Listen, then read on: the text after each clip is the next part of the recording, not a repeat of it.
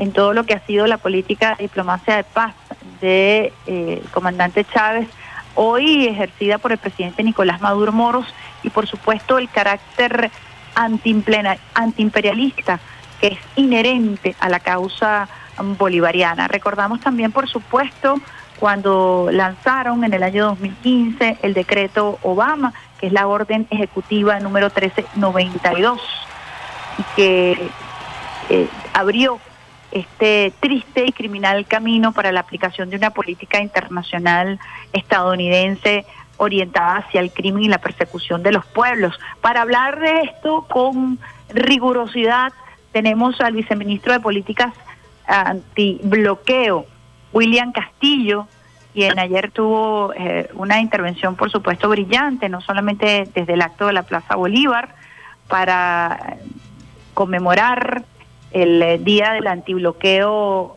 y además antiimperialismo bolivariano realmente. Buenos días, eh, William Castillo. Sí, Gemar, muchísimas gracias por, por la invitación, siempre es un placer. William, bueno, quisiera que hablaras y conversaras con los usuarios y las usuarias del Sistema Radio Nacional de Venezuela eh, en perspectiva qué significó el acto del día de ayer en la Plaza Bolívar, compartiendo espacios con la Cancillería, para colocar quizás sobre el tapete esta línea de tiempo que has descrito en reiterados foros. Eh, primero reconocer eh, la sistematización que se ha venido realizando a través del observatorio eh, y el estudio incluso histórico de las raíces de estas medidas ilegales, coercitivas, unilaterales que aplica Estados Unidos como política exterior. ¿no? Sí, bueno, ayer fue un día fue un día muy importante en el contexto que estamos viviendo estos días en Venezuela de conmemoración del pensamiento y de la obra política del mm. comandante Hugo Chávez. ¿no? Ayer fue el día del antiimperialismo que fue decretado por el presidente Nicolás Maduro, hay que recordar, a finales de marzo del año 2015, después que el pueblo venezolano salió a las calles a recoger en Venezuela 10 millones de firmas que logró recaudar incluso 3 millones de firmas fuera del país en repudio al decreto Obama. Es decir, el decreto Obama también produce el Día del Antiimperialismo, vamos a decirlo de alguna manera, porque el presidente, viendo el, el, el, despliegue eh, emotivo, cívico, pero muy patriótico y muy firme del pueblo venezolano, haciendo la campaña de firmas más grande que se ha hecho en la historia de este país, decidió que a partir del 2016, ese día, en vez de estar recordando el decreto Obama, que siempre habrá que recordarlo, vamos a recordar es la resistencia del pueblo venezolano y por eso lo decreta a partir del 2016 el Día del Antiimperialismo Bolivariano. Entonces, el origen de esto, por supuesto, es que el 9 de marzo del 2015, el expresidente Barack Obama emite la orden ejecutiva, como bien has dicho, 13692, que impone a Venezuela un conjunto de sanciones y la define, la ubica como una amenaza a la seguridad nacional de Estados Unidos, y lo dice en esos términos que ya conocemos, inusual y extraordinaria. Lo primero que tenemos que decir que eso no es una frase eh, caprichosa, no es un tema de redacción. es un concepto, no es casual, es un concepto que está en la legislación estadounidense, que cada vez que un país es designado como amenaza inusual extraordinaria a la seguridad nacional de Estados Unidos, significa que es una suerte de estado de preguerra en el cual el presidente de Estados Unidos queda liberado para hacer cualquier acción frente a esa amenaza. Y es precisamente lo que hace el decreto Obama. Inaugura la política de sanciones, la política de medidas coercitivas unilaterales, crea el reglamento de sanciones contra Venezuela, eh, emite el primer listado de sanciones y se convierte, hemos dicho, en la columna vertebral, en el eje sobre el cual se sostiene el edificio que va hoy por más de 900 o, este, exactamente 929 medidas coercitivas unilaterales y un conjunto de agresiones en, el campo petrolero, financiero, económico, diplomático, político, militar y simbólico. Es decir, el decreto Obama es, el, es la puerta abierta, es la apertura de la puerta a la agresión multiforme contra el pueblo venezolano que ha desbatado, que ha afectado duramente nuestra economía y ha afectado los derechos humanos del pueblo venezolano en ocho años. ¿Por qué crees tú que le toca a Barack Obama esa, emitir ese decreto? ¿Cuáles eran las condiciones que se estaban dando en ese momento para que se atreviera abiertamente? Porque hay una política eh, de persecución en contra de todos los pueblos que deciden eh, darse sus propios gobiernos, que abogan por la autodeterminación de los pueblos. Y tú lo has mencionado en reiteradas ocasiones, porque la doctrina Monroe no es otra cosa sino eso. Y hay otro conjunto de legislaciones eh, que vienen acompañadas eh, como parte de la jurisprudencia de lo que es el, la construcción del imperialismo norteamericano. ¿Qué ocurre en ese momento según tu perspectiva y luego de haber analizado a profundidad este tema? Sí, eh, te agradezco mucho esa pregunta, eh, porque hay dos hechos históricos fundamentales que se producen entre el año 2013 y el año 2015 que determinan la decisión de Estados Unidos de aplicar una política de devastación económica a Venezuela. El primer hecho, sin duda, es el fallecimiento, la siembra del comandante Hugo Chávez.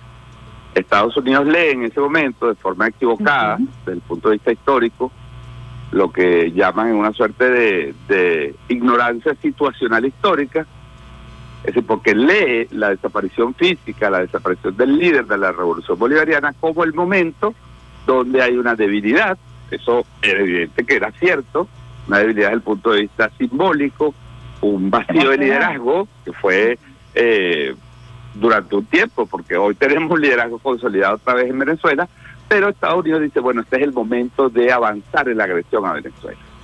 Y hay que lanzar todas las opciones, de la frase de Trump, realmente le inaugura el decreto Obama. Hay que lanzar todas las opciones, hay que devastar la economía, hay que crear un caos económico, social y político y luego producir un cambio de régimen. Es decir, el cambio de régimen que se buscó con el golpe de Estado del 2002, el cambio de régimen que se buscó con los intentos de asesinato de Hugo Chávez, el cambio de régimen que se buscó con el paro sabotaje petrolero y con toda la campaña de agresión en los 13 años previos. Es el primer hecho. El segundo hecho es que Barack Obama le corresponde históricamente lo que se han denominado los propios, los propios eh, teóricos estadounidenses, aplicar una política de contraofensiva imperial de contraofensiva de la derecha en el continente. Y hay que recordar varios hechos y los mencionan puntualmente. Dije, Obama es el que derroca a Mel Zelaya en el año 2009. Obama es el que intenta derrocar a Evo Morales en el 2008, un, un golpe que es detenido, entre otros por UNASUR y por, un, un, rol decisivo del comandante Chávez. Obama es el que intenta derrocar a Rafael Correa en el año 2010. Recuerden el golpe que se ancló en la policía de Quito. La policía, sí. Obama es el que derroca a Olugo en Paraguay en el año 2010 con un golpe parlamentario. Obama es el que derroca a Dilma Rousseff en el año 2016.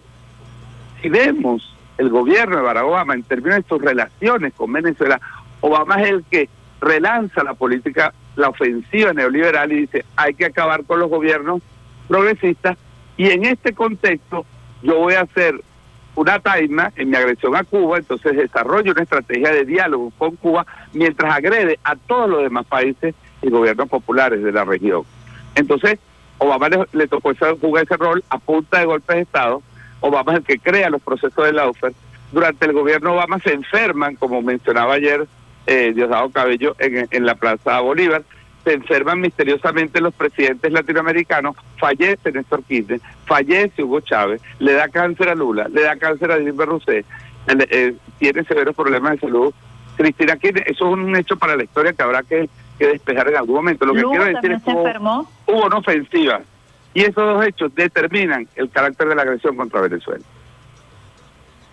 Fíjense que es interesante eso que acabas de explicar eh, de manera muy sencilla pero muy contundente, porque hay toda una estética eh, que fue creada por la, la, maquinaria hollywoodense, estadounidense y la maquinaria del entretenimiento para presentarte a Barack Obama como el afrodescendiente que luego de muchísimas luchas logra incrustarse en el status quo, eh, se casa con Michelle, que es quien realmente formaba parte de toda esa logia que gira en torno a Washington DC y que es maquillada por esa, ese aparato. Y cuando analizamos esto como lo has hecho tú muy bien, nos damos cuenta de que efectivamente en la política muy demócrata del garrote y la zanahoria funcionó a la perfección durante el gobierno de Barack Obama, ¿no? No, eh, mira, Barack Obama, para que nuestros usuarios, usuarios, los usuarios, usuarios de Radio Nacional comprendan, es el único presidente, Mar, el único presidente en la historia de Estados Unidos que pasó sus ocho años de gobierno en guerra. Es decir, no tuvo un día que Estados Unidos no estuviera haciendo una guerra en el mundo durante los ocho años de Barack Obama. Eso te da una dimensión. Obama es el que aplica la famosa denuncia del general Clark. El general Clark denuncia meses después del atentado de las Torres Gemelas, o del autoatentado de las Torres Gemelas, vamos a decir, porque eso está en, debate, sabemos, y el general Clark, Wesley Clark, un general con un gran prestigio, denuncia que él escuchó en el Pentágono una reunión donde le dijeron que se había producido lo de después del 11 de septiembre, ellos iban a invadir siete países, Siria, Irán, Irak, Afganistán, Yemen y Somalia. Y el que hace esa política, el que termina aplicando esa política de agresión en esos siete países, y Libia, es Barack Obama. Libia, Siria, este, continúa la guerra en, en Irak. Dijo que se iba a retirar de Afganistán y no se retiró de Afganistán. Yemen, las agresiones en Somalia. Es decir, Barack Obama es el que le corresponde históricamente esa estrategia de reconstrucción del imperio. Y lo que él decía, él dice una frase muy hipócrita porque él dice, eh, eh, poco antes, en el 2016, poco antes de lanzar, eh, del 2015, poco antes de lanzar el, el decreto Obama, dice, a veces hay que doblarle el brazo a los países que no quieren seguir nuestra línea estratégica internacional. Y eso es lo que hicieron con Venezuela.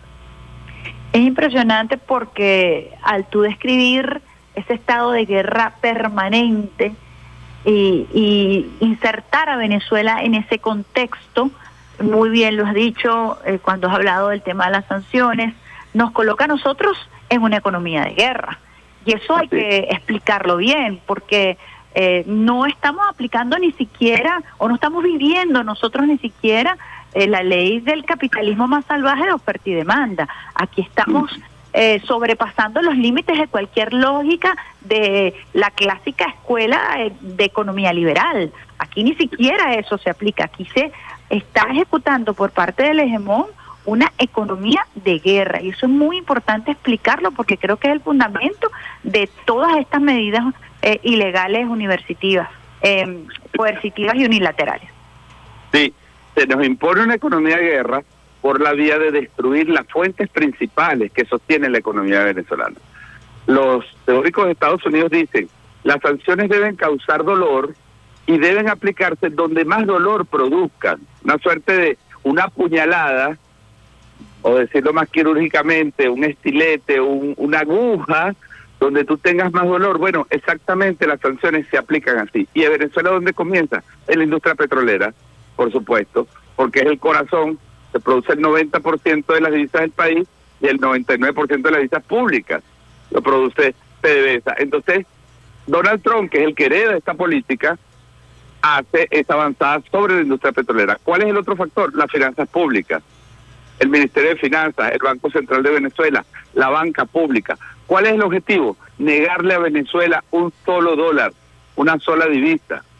Evitar que Venezuela acceda. Y ahí donde caen los recursos en siete, en siete años, 99% de 56 mil millones que recibió Venezuela en el año 2013 a 743 millones de dólares que recibió en el año 2020. Una devastación económica que explicó de manera maravillosa ayer el economista, el presidente de Ecuador, Rafael Correa, donde describió como un país devastado y él mismo decía, bueno, ¿por qué no se entiende la realidad de Venezuela? Porque ellos no entienden que aquí hay una revolución que es capaz y que ha sido capaz de enfrentar esa agresión que dijo Correa. Ningún país del mundo aguantaría. Ningún país no solo pobre o en desarrollo, ninguna economía desarrollada del mundo, estas economías medias, aguantaría que le quiten 99% de sus ingresos en un, en un periodo de siete años. Entonces, esta es la esta es la, la, la conclusión económica que se deriva de una política de agresión, una política que nos negó el acceso a los alimentos, a las medicinas, que persiguió a nuestros diplomáticos, que cerró embajadas, que cerró consulados y que terminó anclándose y amparándose en un supuesto interinato, un supuesto gobierno interino como el elemento último para el robo y el saqueo de los activos del país. Y eso es una realidad. Mira, Ife, sobre eso la oposición puede tener distintas lecturas. Yo he dicho que hay una suerte de terraplanismo del bloqueo, porque son unos negacionistas del bloqueo, dice que el bloqueo no existe, que el bloqueo no ha afectado al pueblo de Venezuela, que el bloqueo ha sido contra el gobierno, y eso es una actitud que yo he calificado o de ignorante, profundamente ignorante, o de muy más gravemente, profundamente hipócrita y criminal contra el país. Esta es la realidad, se puede discutir cómo afectó el bloqueo, pero no se puede negar los efectos del bloqueo y sus impactos sobre el pueblo venezolano. Fíjate que voy a hacer aquí un poquito de abogado del diablo porque frente a un sector que ha tratado de crecer, lo vimos en un crecimiento sostenido del 18% durante el último semestre del año 2022 y luego el ataque otra vez a la moneda, producto precisamente del recrudecimiento de las sanciones y el recrudecimiento de esta política criminal por parte del gobierno de Joe Biden, la gente se pregunta, ¿cómo hay sanciones y cómo de pronto puedes verte un carro importado, de pronto puedes ver eh, abastecimiento de productos importados. ¿Cómo, cómo, se, ¿Cómo se puede digerir eso y cómo se le puede explicar eso al pueblo venezolano? Sí, es una pregunta fundamental para entender el momento actual. Nosotros, antes de responderte y de te informo, nosotros en el observatorio vamos a elaborar un informe que está próximo a salir, estamos elaborando un informe que está próximo a salir donde también hacemos este abordaje histórico y utilizando la metodología que está usando el presidente para los cuatro tiempos, los cuatro periodos de la revolución, nosotros estamos hablando de tres periodos dentro del bloqueo. Es decir, seguimos en bloqueo, estamos en bloqueo, pero hay tres periodos, hay tres fases y hay que entender la diferencia entre estas tres fases, porque no es lo mismo hablar de bloqueo en el año 2023 que hablar de bloqueo en el 2015 o 2016. No es lo mismo, fíjate, tiene connotaciones diferentes. Entonces estamos hablando del momento, digamos, de amenaza y coerción, lanzamiento del bloqueo, que es entre el año, empieza en el año 2013, pero se legitima en el año 2015 con Obama, hasta el 16, estamos hablando del periodo de máxima presión 2017, 2020, que es el periodo de Trump, y estamos hablando a partir del 2021, 2022, del periodo de fracaso y negociación en el contexto del bloqueo. Perfecto. ¿Por qué tú dices, cómo se le explica a la gente ese tipo de cosas tan común? Mire, Femar, hay una razón, y lo decía muy bien ayer Rafael Correa, que invito a que se busque esta conferencia y se difunda. Porque Rafael decía, la economía se viene recuperando por un conjunto de acciones que ha permitido el estímulo de unos sectores económicos en el país.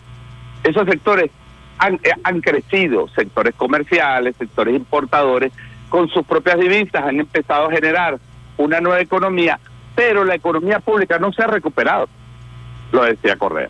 A pesar de que hoy estamos en un promedio de 700 mil barriles de petróleo, recordemos que Venezuela producía 2.5, 2.6 millones de barriles en el 2015.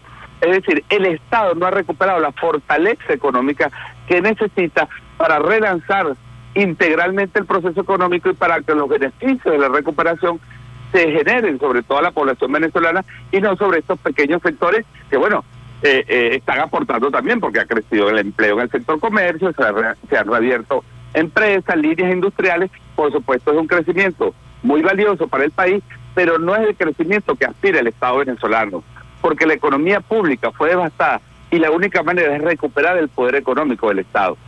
En tanto no sea posible, está siendo posible porque en 2021 crecimos, 2022 crecimos y este año tenemos perspectivas de crecimiento y de aumento de la producción petrolera, recuperación de las industrias públicas, recuperación de la inversión pública y los servicios públicos. En esa medida, los efectos de los, y los beneficios positivos de la recuperación se van a generar sobre todo el pueblo venezolano.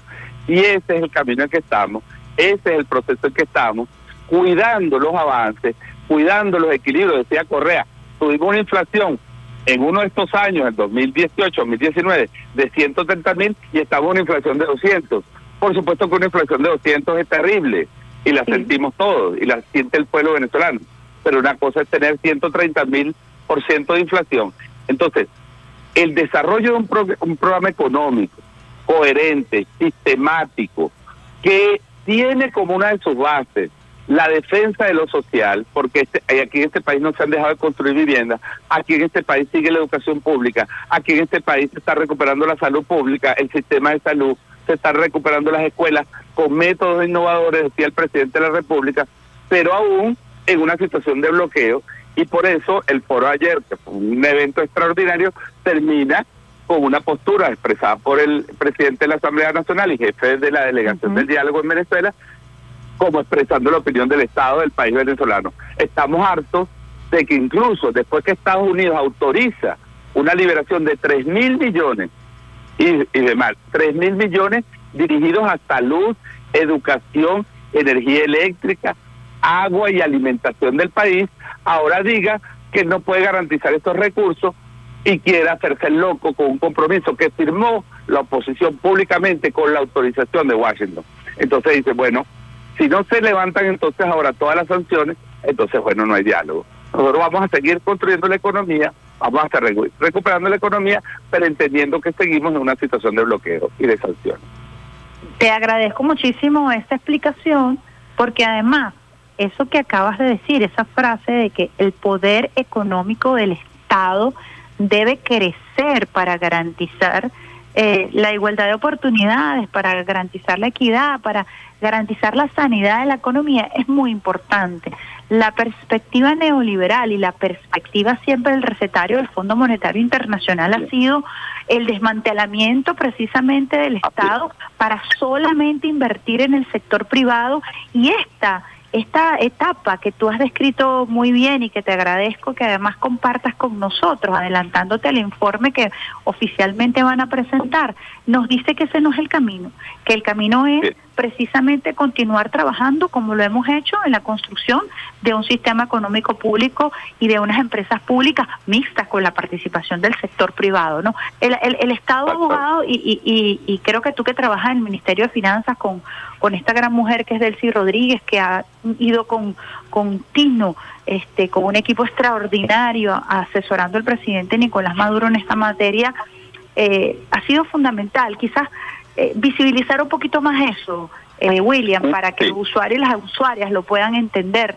Eh, no es fácil el contexto histórico que nos toca vivir. Así es, y bueno, yo sigo a la orden para explicar estas cosas, para informar. Si me permites un minuto, yo quisiera decir algo claro. que se deriva, que se deriva también del foro dicho ayer. Una se dijo y una no se dijo tan claramente, y demás. La que se dijo muy claramente y lo expresó con claridad Correa, lo reiteró Diosdado Cabello, lo reiteró Jorge Rodríguez.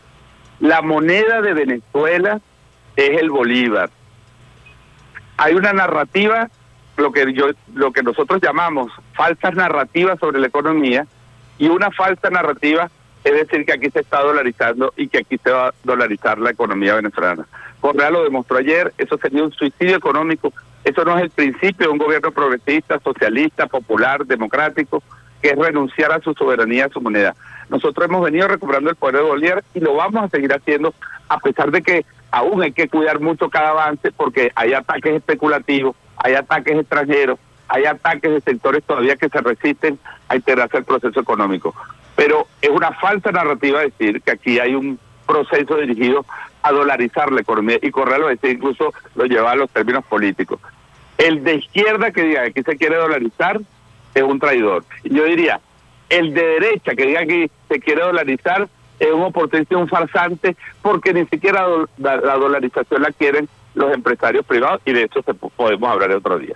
Y en la segunda narrativa, la segunda falsa narrativa que se está eh, tratando de envenenar al pueblo venezolano con la narrativa de que aquí hay una suerte de traición al legado de Chávez y que ahora hay una suerte de neoliberalismo este, redivido por la revolución bolivariana, por el, por el presidente Nicolás Maduro, que hay una suerte de, de logia neoliberal incrustada en el gobierno bolivariano para producir este, la tradición histórica a la búsqueda del modelo socialista.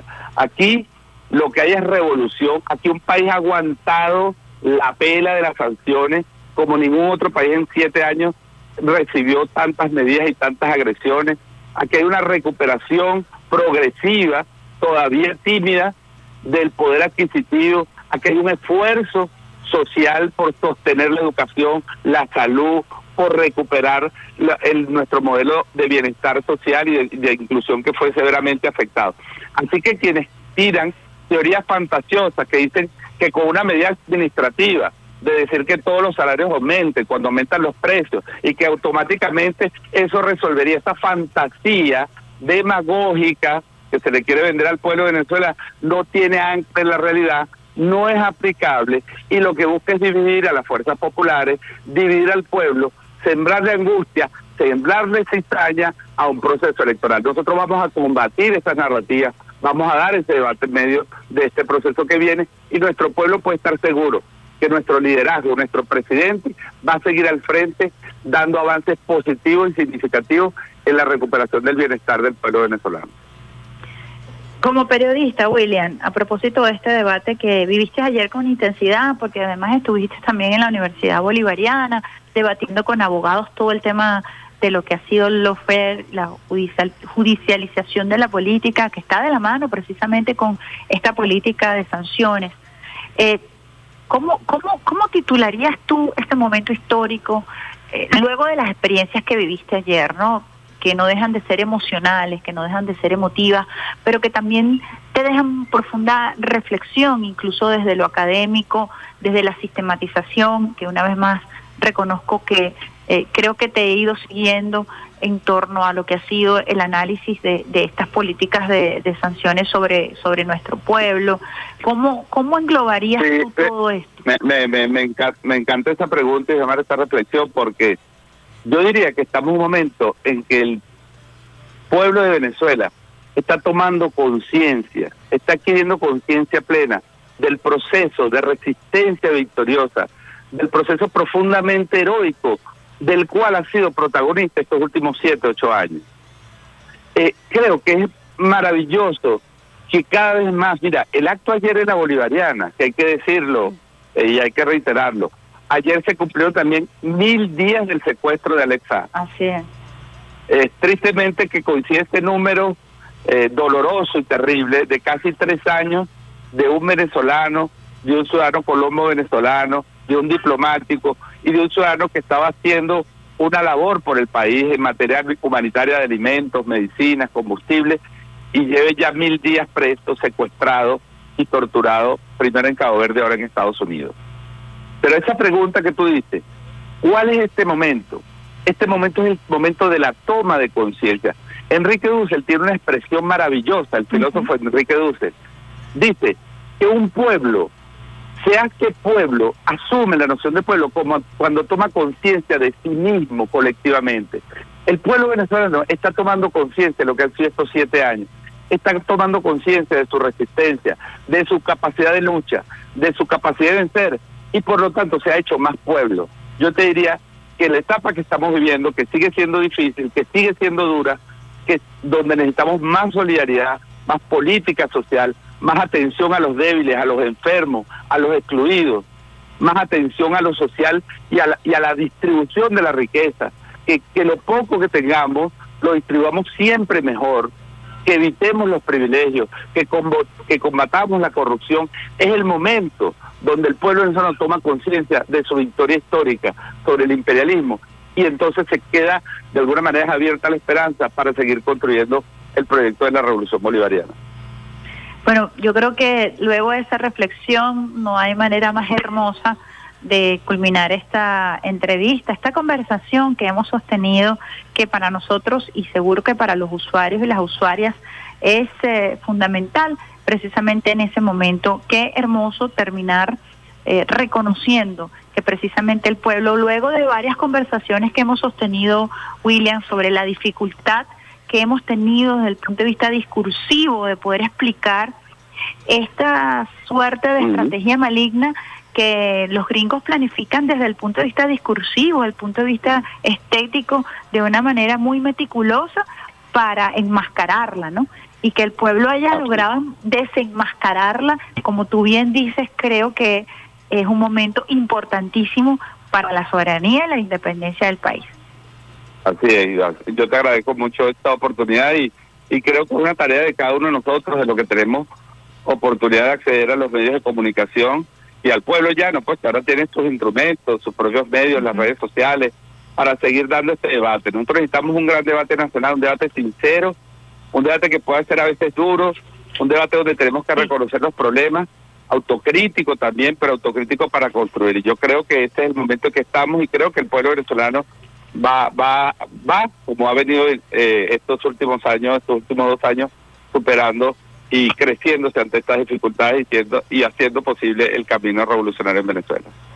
Bueno, muchísimas gracias a William Castillo, viceministro de Políticas Antibloqueo, por su participación en el programa Vía Alterna. Un abrazo y, por supuesto, extensivo ese abrazo a todo el equipo de estudiosos, académicos, intelectuales, pueblo que te acompaña desde el observatorio por esa compilación tan importante desde el punto de vista histórico que han hecho para entender y generar precisamente esta conciencia. Muchísimas gracias, William. Gracias, feliz día.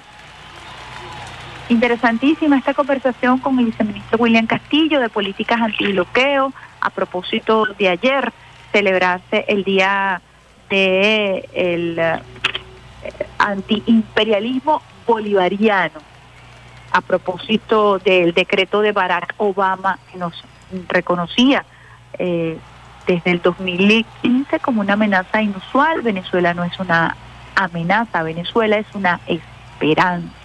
Y la frase fundamental para cerrar precisamente esta hermosa conversación, esta rigurosa conversación, hay que decirlo así, en donde estamos eh, ya manejando eh, minuciosamente las etapas, cómo ha sido la aplicación de estas sanciones, cómo vamos entendiendo la política exterior estadounidense, que es fundamental para poder entender cómo ella nos afecta y cómo el eh, la doctrina Monroe de América para los americanos no es otra cosa sino, como lo dijera Antonio Negri, el filósofo italiano, periodista, el expansionismo estadounidense. Estamos en el momento en donde el pueblo está adquiriendo la conciencia sobre su épica y sobre su resistencia. Con esa frase les dejo.